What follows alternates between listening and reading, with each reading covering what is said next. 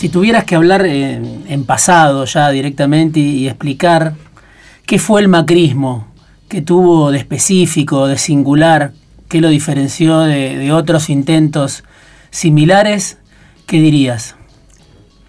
Bueno, que sorprendió por ser una formulación eh, atroz de la idea de gobierno y sin embargo tuvo un respaldo social muy importante, imprevisible para el grado de, atrevimiento que tuvieron las, formas de, en que desmontó eh, sistemas jurídicos, expectativas sociales, formas de asociación sindical, todo lo que componía la Argentina compleja en términos de una, una trama, eh, intervínculos conflictivos que de algún modo se reconocían mutuamente, eso fue muy amenazado y casi eh, totalmente destruido por un embate que, cuyos resultados son tan graves que costará mucho trabajo rehacer. En ese sentido me sorprende que todo esto haya tenido un fuerte apoyo popular también. Eh, y, el macrismo, eh, vos decís en, en, la entrevista de la polémica de la que ahora vamos a charlar, decís de alguna manera el macrismo usufructuó un gusto, un cierto gusto del pueblo argentino masoquista, ¿no? Eh, ¿Vos crees que eso operó este, esa, esa, ese gen autodestructivo de un sector de la sociedad de seguir apelando hay que aclarar que estamos hablando, como ante una entrevista se habla con no diré con desparpajo, pero con cierto grado de improvisación, que hmm. es lo que tiene de bueno una entrevista, una conversación cualquiera. Eh, lo digo también para este caso. Entonces, eh, la idea de que hay masoquismo es una expresión muy antigua, extraída de las, de las psiquiatrías más envejecidas, pero no por eso menos agudas. Este, eh, entonces se puede refutar fácilmente qué pueblo es masoquista. Pero aquí hay una eh, cuestión que no, más allá de que usemos ese término, que no podemos pasar por alto, que es la de, que hay un, sector de la población sumamente angustiado por la idea de que hay amenazas exteriores que eh, la propia conciencia cívica o la conciencia pública no puede comprender. Y por lo tanto, ante esas amenazas exteriores que son designadas previamente. Están los, grandes complejos mediáticos, las formas en que procede el Estado interrelacionado con otros estados y las, y las grandes corrientes internacionales, tanto financieras como comunicacionales, que eh, tienen un eh, eh, efecto que aún no es fácil definir respecto a cómo se usa la palabra pública después, cómo, cómo interviene en la conversación diaria, qué, qué tipo de cotidianeidad tenemos en relación a sus grados de libertad. Hoy diría que es escasa los grados de libertad que tenemos en la conversación cotidiana, incluso la más íntima. Sí. Es escasa por el repertorio de palabras que tenemos que usar. Yo usé esta,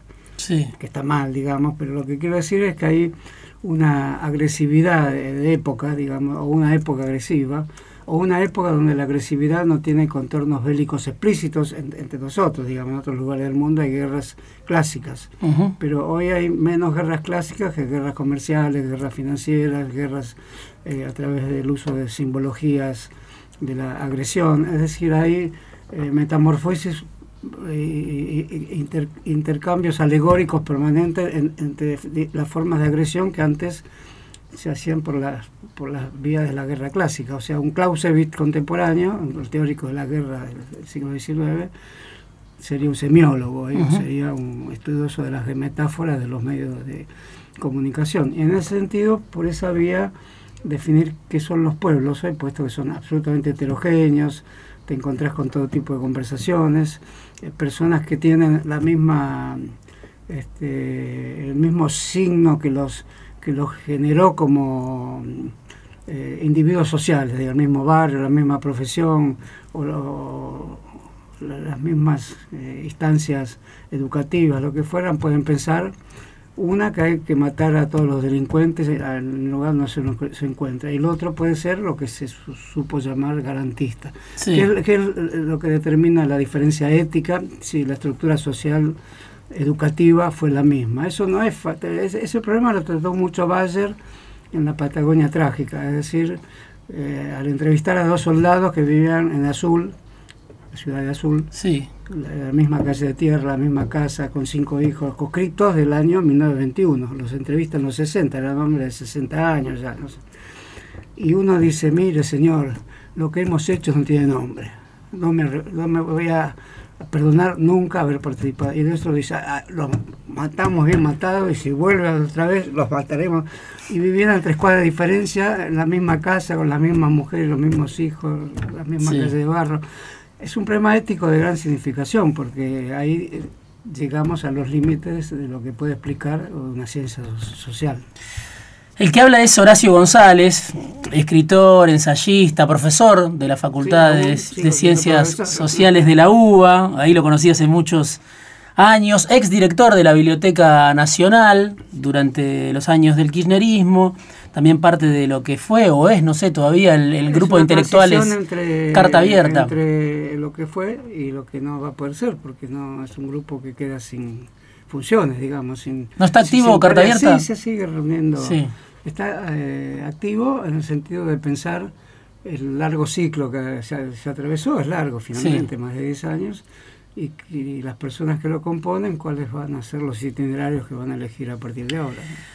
González dio una entrevista hace 20 días a la agencia Paco Urondo, y se generó una reacción muy, muy fuerte, ¿no? Contra González, este grupo de intelectuales del macrismo, salieron a acusarlo, bueno, obviamente La Nación, Infobae, Clarín, los grandes medios. A mi criterio, esa reacción, este, desproporcionada, a mi criterio, o sea, puede ser leída de dos maneras. Una manera circuló bastante, eh, por ejemplo, Diego Stulbark escribió o habló de la gendarmería del discurso, ¿no? de lo que se puede decir o no se puede decir. Si alguien tiene un pensamiento propio, lo esboza, lo elabora, hace un planteo y ese planteo se sale del cauce dominante, digamos, de los medios de comunicación o, o del pensamiento, llamémosle, hegemónico, el pensamiento de época, bueno, recibe un escarmiento como el que recibió este, González. Es una manera de interpretarlo, que creo que fue bastante extendida, de, la gente que quiere a González, que, comparte con él el pensamiento. Yo también lo veo en otra línea también, como producto de cierta desesperación, ¿no? Eh, de los que sienten que vuelve a hablar un intelectual como puede ser González, o vuelven a aparecer algunos pensamientos que en estos años del macrismo estuvieron en un segundo plano, estuvieron replegados, ¿no? Un cierto temor a un revanchismo de un eh, nuevo gobierno, este, después de los años de revanchismo del macrismo, ¿no? Eh, ¿Vos cómo, cómo, cómo, lo interpretás a la reacción que hubo este, a un reportaje que insisto que no era sobre la lucha armada, no era que se hablaba sobre la década del 70, sino que se hablaba de la historia argentina, se hablaba de lo que representaba el macrismo, se hablaba, y quiero hablar también de eso, y es lo que más me interesa incluso, de qué lugar va a ocupar Fernández, cómo sería un gobierno de Fernández, qué lugar ocuparía Cristina.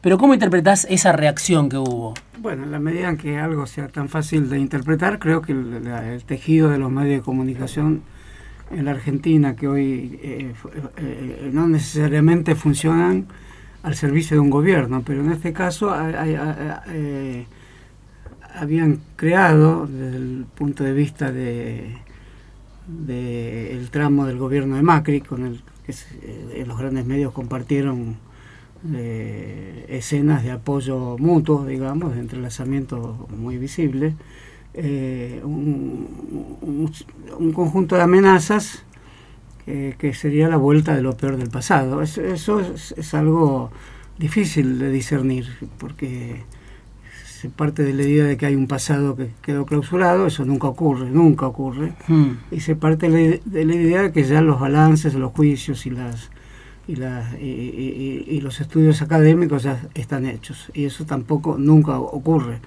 Entonces, eh, eh, al mismo tiempo, como hay una campaña electoral, eh, las palabras tienen otro peso. Eh, se amonedan, digamos, o se, se, intercambian en la medida que tocan sin percibirlo, es decir, como si, si, las palabras fueran seres vivientes y no perciben y están distraídas, que tocan ciertas teclas donde está la palabra miedo, está la palabra regreso a épocas tenebrosas eh, o revanchismo, como dijiste vos. Como no mm. hay absolutamente nada de eso y lo que había era un intento, que voy a decirlo casi pomposamente, de tipo historiográfico, de pensar nuevamente aquellos hechos a la luz de conceptos como el concepto de tragedia, por ejemplo, que no, no es desconocido, no solo no es desconocido, tiene 25 siglos, este, y atraviesa todos los pensamientos de la, de la política. Lo que pasa es que las, en los modos en que se hizo eh, el estudio de la política, la llamada bien o mal politología en la Argentina, no contiene ese pensamiento. Por lo tanto, eh, propende a dar por cerrado los balances, a hacer investigaciones muy buenas, muy rigurosas y muy capaces de puntualizar momentos específicos. Eh, hay una base de datos, digamos, pero la base de datos no contiene al sujeto trágico. Entonces, eh, más allá de que las palabras que dije hayan sido las adecuadas para definir esto, lo que quería señalar es que todo el pasado, si lo ves a la luz de una gran tragedia, está en el presente, no, hmm. está, no está fuera de, lo que llamamos presente, sino que sería el presente, una cajita de música complaciente donde habría solamente un conjunto de proporciones que podemos dominar perfectamente a costa de equivocarnos mucho. Por lo tanto, eh, quise establecer un continuo, una continuidad y con los cortes correspondientes de que, que, contuviera novedades, que incluso se, se, se virtiera en nuevos se convirtieron en nuevos libros de historia, eh, sean de divulgación, sean de la universidad, los que sean. Pensé que el ensayo histórico y la investigación histórica, sobre todo de los años 70, podían tener una nueva, una nueva posibilidad, porque como está enmarcada en, tesis ya muy elaborada, el prólogo de Sábado al Nunca Más, que como charlábamos antes, eh, puede seguir siendo motivo de, de, discusión, de crítica y de discusión, sí una discusión es una crítica. Y, después este, las eh, apologías superficiales, no, es el caso, el, tono apologético no es el que empleo yo, ni el que empleé en esa ocasión. Y eh, quizás en tercer término algo que no es fácil de definir, la apertura, la entrega a esos hechos de una manera que escapen de los juicios atrasados, ya, ya sea los que se hacen por la vía jurídica, que son los que afortunadamente la sociedad argentina todavía mantiene, eh, pero principalmente lo que se hace a través de la instancia superior de enjuiciamiento, que son los medios de comunicación.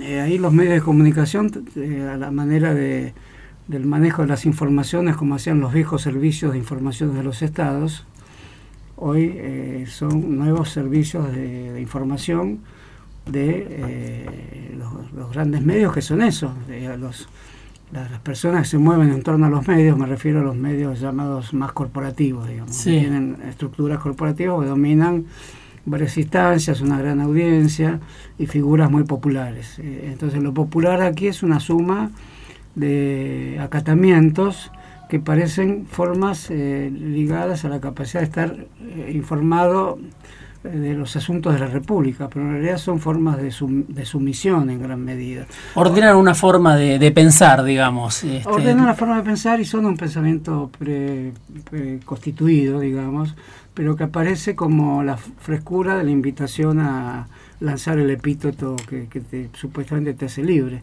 Eh, eh, la conversación habitual en un régimen como este está absorbida, tomada y cautiva, eh, cautiva a, la, gran maquinaria que la, de algún modo la, reproduce, porque de algún lugar toma los elementos. La sociedad argentina no se puede decir que se caracterice eh, por no tener esas zonas oscuras eh, donde predominan los grandes, los grandes sentimientos que han estudiado los grandes filósofos, el odio, el miedo, el placer, la culpa, la venganza, todo eso son los sentimientos que estructuran una, una forma profunda de la vida colectiva. Podríamos decir que la, si, algún sentido tiene la política es rescatar a los sujetos individuales o sociales de, esa, de ese magma, de ese, océano de, de, voces que llevan permanentemente a la imputación. Ahora ocurre que, voy a dar un solo ejemplo, que eh, la gran corporación mediática toma eso sin transformarlo en otra cosa y hace programas vinculados al intercambio de esas interjecciones, esos vituperios, y se estimulan.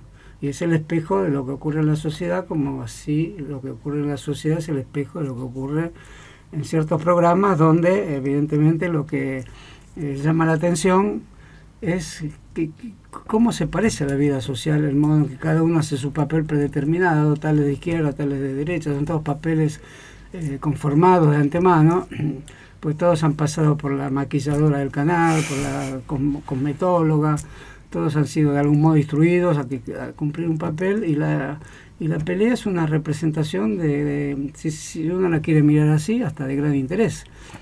Son modelos de polémica en el bar que se trasladan a la polémica política y este, como efectivamente son actuaciones que no están definidas como tal, muchas veces sale el, verdadero problema argentino, que son este, que vienen desde el fusilamiento de Dorrego, digamos así. Es Horacio González, el que vino esta noche a charlar con nosotros afuera de tiempo, ensayista, escritor, ex director de la Biblioteca Nacional. Vamos a ir un corte y volvemos para seguir hablando con González de la historia argentina, del kirchnerismo, del macrismo y de la etapa que viene después del 10 de diciembre.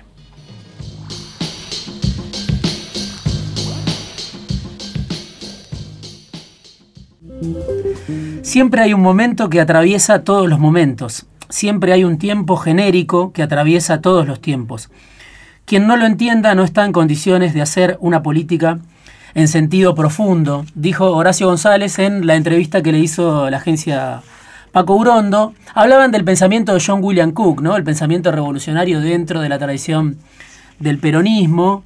Y eh, Ezequiel Palacio, el, periodista que lo entrevistó a González, decía, bueno, parece que Cook ya quedó en desuso, ¿no? Quedó arrumbado fuera de, la, de la, política este, cotidiana, de la batalla política cotidiana.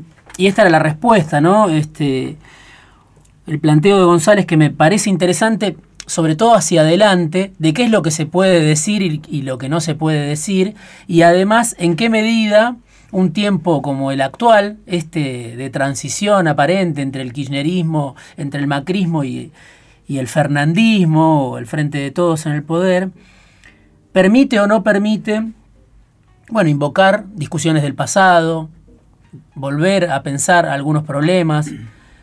Bueno, a mí me parece un tema de gran interés y fundamental, porque una posibilidad es eh, ponerle rejas al, pasado, enclaustrarlo, ponerlo en, el gabinete de las, de, las hojas del tiempo ya empoecidas que el investigador va a buscar y las puede revivir, como decía este, Jules Michelet. Era muy interesante, para él la historia era revivir ese pasado, ¿no? o sea, hacer lo imposible, revivir el pasado. Eh, eh, yo lo, lo, que pensé es lo que me parece que piensan las, las ideas que atraves, atravesaron las últimas décadas más interesantes, que es que no esa, esa forma de tapicar el tiempo no existe.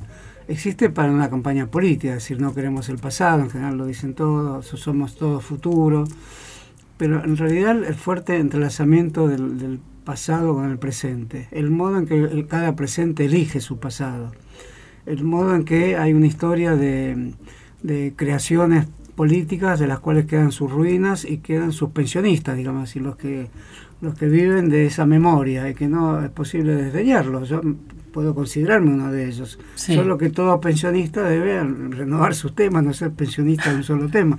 En mi caso menciono mucho a Cook.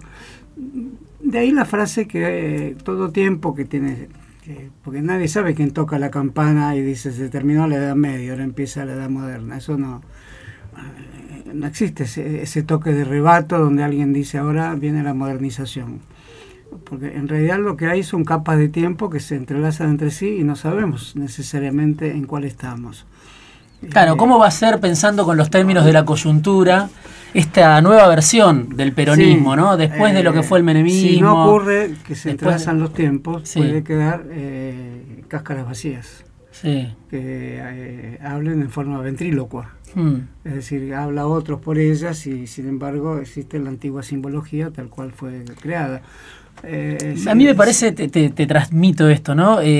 después de lo que fue el menemismo, después de lo que fue el kirchnerismo, estaba la gran pregunta, ¿no? Ya cuando en los últimos años del kirchnerismo, por lo menos desde los observadores, los que miraban desde afuera o desde la oposición, ¿cómo sería el nuevo ropaje del peronismo, ¿no? El candidato era Scioli, en ese momento eso habría quizá a otra posibilidad, y termina siendo un poco Macri el que permite, Macri Cristina, como gran estratega de este, de este regreso del Frente de Todos, pero también Macri dando este, con su gobierno excusa para que todos se junten, ¿no? El que eh, abre paso a una nueva etapa, esto que se denomina el Frente de Todos, el que resuelve esa pregunta, por lo menos desde lo que es la arquitectura electoral, ¿no? El que abre paso a que Cristina dé un paso al costado Fernández sea el candidato a presidente, vuelvan algunas figuras que se habían ido. ¿Cómo será ese nuevo peronismo, en caso de, ganar las elecciones ahora en dos semanas? ¿Y qué lugar va a tener la calle? Que es otra de las cuestiones que vos planteabas, ¿no? Alberto Fernández dijo entre las PASO y las generales, bueno, no es momento de estar en la calle. Y, vos cuestionás un poco esa idea. ¿Por qué? ¿Por qué la cuestionás? Bueno, primero me gustaría observar que efectivamente la, digamos, eh, eh, estamos en un, tiempo que no sabemos bien cómo, cómo denominar, porque hay una, tesis que todo el, mundo cultural, el mundo intelectual rechaza, que habría esencias fijas en la historia. Estamos, creo que, de acuerdo con, con eso. Y, en general dentro del peronismo se considera que hay una, una especie de de semilla interna inalterable que después permite todas las derivaciones posibles y permite la jactancia de la profunda elasticidad que tendría esa semilla inviolable, que sería la voz de Perón, la, doctrina en su estatuto originario. Entonces, este, el capítulo menemista eh, se, se, integra también porque fue una desviación de esa ese órgano central eh, difícil de definir cuál sería, seguía presente, el kirchnerismo a, la inversa, otra desviación, pero más hacia la izquierda, y esta otra más, pero también manteniendo la iconografía eh, de la fundación, digamos. creo que no, no es posible pensar la historia así, pero también eh, hay un debate con el, mundo intelectual que cree que, que puede liquidar de un plumazo toda toda, toda permanencia en la historia. Por eso están los antiesencialistas, antisustancialistas que abundan en la academia norteamericana y que se ha trasladado a la academia argentina, que ve eh, sin, sin, ninguna sedimentación la historia. Esto es lo mismo que decir sin ninguna memoria, por más machucada que esté esa memoria. A, eso es lo que yo combato en realidad. O sea, ni me parece que se haya esa semilla inviolable, esa, esa especie de momento santificador inicial que se mantiene inmutable a lo largo del tiempo, pero tampoco me parece que sea posible abandonar eh, lo que tiene de sedimentación, tanto el peronismo como el radicalismo, que está mucho más machucado y derruido mm. que el, peronismo, y sin embargo se conservan personas que mantienen una memoria y esa sedimentación con la esperanza de lo que es la política en sí misma, que es que removiendo con un palito la, la ceniza que parecía haberse apagado, pueda saltar algo que podríamos llamar la centella del pasado que viene a visitar otra vez el presente, tal cual un famoso filósofo del siglo XX alguna vez afirmó. Uno espera esa centella, esa lucecita que parecía apagada y se deposita nuevamente en el presente. De ahí los problemas que se pueden plantear en relación a Fernández. Yo lo veo como una persona lúcida, lo veo como una persona que ha salido de una fuerte vida política en el interior de gabinetes, hmm. ya sea como jefe de gabinete o el gabinete en el sentido metafórico.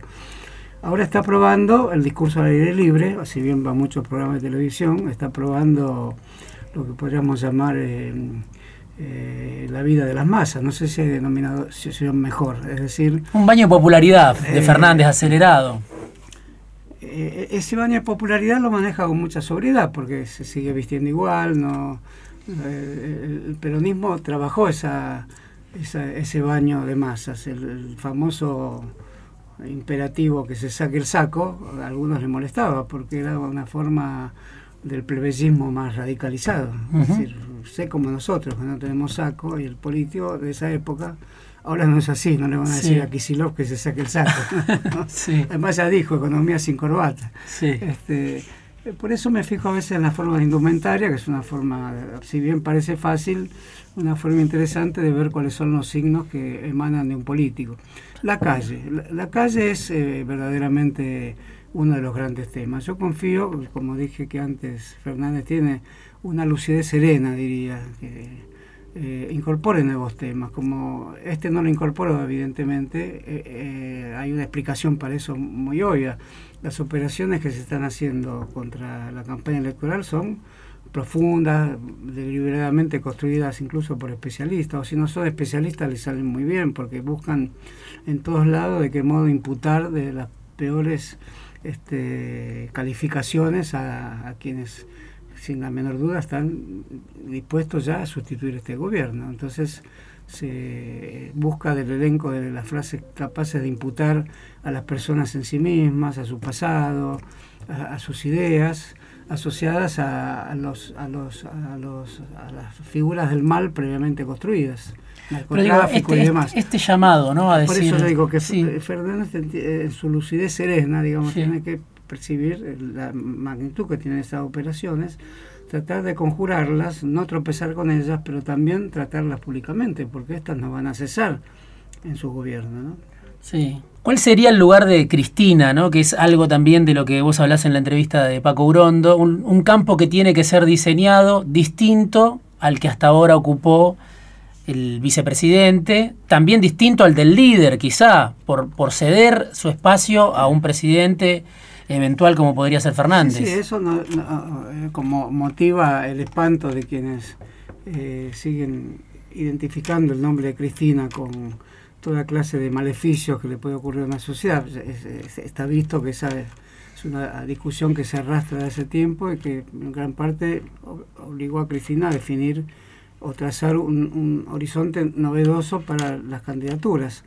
Ese es un gesto que, si lo tendría que calificar de alguna manera, diría que es un gesto de donación, pero compleja, no es un gesto de donación que algunos dicen que es generosa. podría decirse generosa o eh, que hay una generosidad, pero no, es el elemento principal. El elemento principal es más importante, que es lo que la política argentina no tenía hasta ahora, que es el elemento de una donación.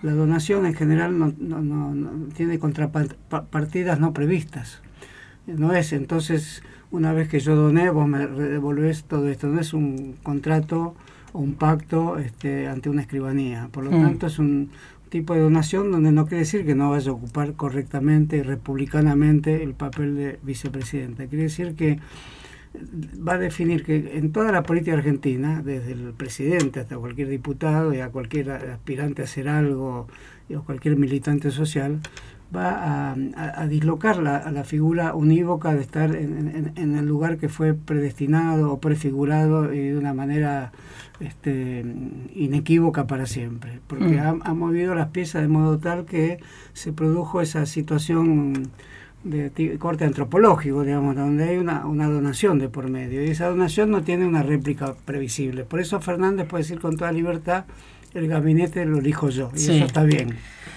Axel Kisilov, una de las figuras nuevas, si se quiere, política con capital electoral, ¿no? que sorprendió a muchos por, la adhesión que tuvo en la provincia, habla de aprendizaje, ¿no? Eh, sobre todo él se refiere al conflicto con el campo, ¿no?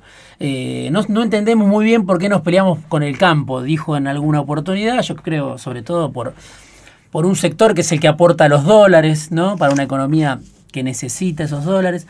¿Vos crees que hay un aprendizaje eh, de lo que fue el kirchnerismo, hoy, este, no sé si diluido, siendo parte, fusionado con una, con una territorialidad más amplia. Mira, cuando sabes menos, eh, sos más fresco. Hmm. Cuando sabes, este, insuficientemente, eh, hay una espontaneidad más este, refinada, digamos, aunque vos no la percibas. Cuando entras en el aprendizaje, te convertís en alguien más eficiente, sin duda, alguien probablemente más necesario, y el costo puede ser la pérdida de cierta espontaneidad, que la región que antes tenías prevista para la frescura de la iniciativa, que no te das cuenta de quién atacabas, se pierda en nombre de una serie de pactos que eh, no, no, no, voy a poder a cuestionar. La situación es muy riesgosa para el país, para el mundo, para la naturaleza y los hombres pero de todas maneras me parece que eh, yo diría que la política eh, siempre, siempre está en estado de aprendizaje y si el aprendizaje significa que eh, se pierde una espontaneidad primigenia, el aprendizaje tiene que pensar varias veces antes de seguir adelante como tal aprendizaje. Sin embargo, hay que aprender. Quizás la mejor forma de aprender sea transformar esa espontaneidad que hubo en el tratamiento de la cuestión de la renta agraria, en algo que no abandone esos conceptos, y mucho menos creo que los va a abandonar Kisilov, que son los conceptos que permiten entender una sociedad profundamente injusta, profundamente desigual, profundamente masacradora de los que están peor, de los que están eh, en disponibilidad para, para transitar una vida miserable, una vida de despojamiento. Entonces el estudio de los grandes flujos financieros, comunicacionales, la estructura judicial y la estructura de, industriales y, agropecuarias que se hacen con nuevas tecnologías de tipo agresivo también tienen que seguir siendo estudiadas y quizá el aprendizaje deba ser en ese sentido un, un aprendizaje sobre cuál va a ser el papel de las nuevas tecnologías en el gobierno y qué, qué vamos a decir cuando se ponga en debate realmente el concepto de economía del conocimiento, que, veo que está siendo mencionado habitualmente por en la campaña. Me parece que es un concepto importante que merece una discusión importante. El título de la nota era La cultura es la estructura secreta de todo lo que se hace, incluso en materia económica. Y la última pregunta que te haría es, porque vos decís, está bien, hablemos de la deuda, pero no nos olvidemos del debate cultural, ¿no? Mi pregunta es, ¿por qué, por qué a ver si, entendí bien, ¿por qué el progresismo suele ocuparse de la cultura, de ese debate cultural, y la derecha suele apoderarse de la economía, ¿no? ¿Por qué este, el progresismo tiene más facilidad, los progresismos, ¿no? De sus distintas tradiciones, para involucrarse en el debate cultural y los fierros de la economía los maneja la derecha, digamos. Bueno, eh, te diría que intenté ver ese problema de, una manera ingenua, o sea, sin perder, como dije antes, la espontaneidad, ahora digo sin perder el candor porque efectivamente las horas de televisión se ocupan de hablar eh, sobre economía, eh, las, lógicas económicas respecto al comercio exterior, el tipo de cambio, la tasa de interés, la bolsa de Chicago, en fin, todos tenemos cierto aprendizaje medio roto por dentro, pero sabemos esas palabras. Me da la impresión de que cuando digo cultura estoy diciendo una valoración de tipo ética que eh, ponga los cimientos correspondientes para cualquier tipo de conversación, ya sea sobre el ARSAT, ya sea sobre vaca muerta, ya sea sobre los flujos financieros, es decir, que ponga un un soporte, para poner un término informático, un soporte que, que en vez de ser este un hardware o un software, sea un conjunto de tradiciones de carácter ético que se encuentran en la gran filosofía. Por eso llamé a, a poner la política argentina, llamé, perdóname por esto Diego, no, yo no llamo nada, pero es una expresión vulgar. Eh, llamé a mis amigos, en realidad eso, llamé a mis amigos a que eh, comenzaran a pensar esta, esta, extraordinaria situación, que hay un mundo cultural que puede eh, abrigar la discusión sobre lo que llamaríamos las variables económicas y el modo de tratar las grandes fuerzas económicas que chocan entre sí y sobre todo la guerra comercial que atraviesa todo el planeta. Entonces, en ese sentido, la cultura no podría ser una mera superestructura. Tendría que ser una parte de la economía, tendría que ser una, algo que se eh, entrometa en los intersticios de la economía. Como eso, este, si uno lo dice, podría significar que, eh, entonces culturalizamos la economía. No se trata de eso, y, tampoco se trata de poner la economía eh, como lógica de la información o lógica del conocimiento. Cuando se dice economía del conocimiento, también se está diciendo algo riesgoso. Economía del conocimiento querría eh, suponerse como una hipótesis donde toda la educación, toda la pedagogía de los medios, de las conversaciones, de la vida de las personas y toda la escolaridad estaría sometida a la revolución tecnológica informática. Eso no debe ser así. Por sobre ella debe haber otro tipo de valores que son los que la política debe construir. Vino Horacio González esta noche a charlar con nosotros afuera de tiempo, ensayista, escritor, exdirector de la Biblioteca Nacional. Gracias, Horacio. gracias, Diego. Fue un gusto este reencontrarme con vos y un gusto. Para mí también. Este, espero que esto no tenga mayores consecuencias. No, no nos va a tener. Gracias a Jimena García Blanco en la producción, gracias a Pablo Vidal en la operación. Mi nombre es Diego Genú, volvemos el viernes que viene, un ratito antes de que llegue el sábado.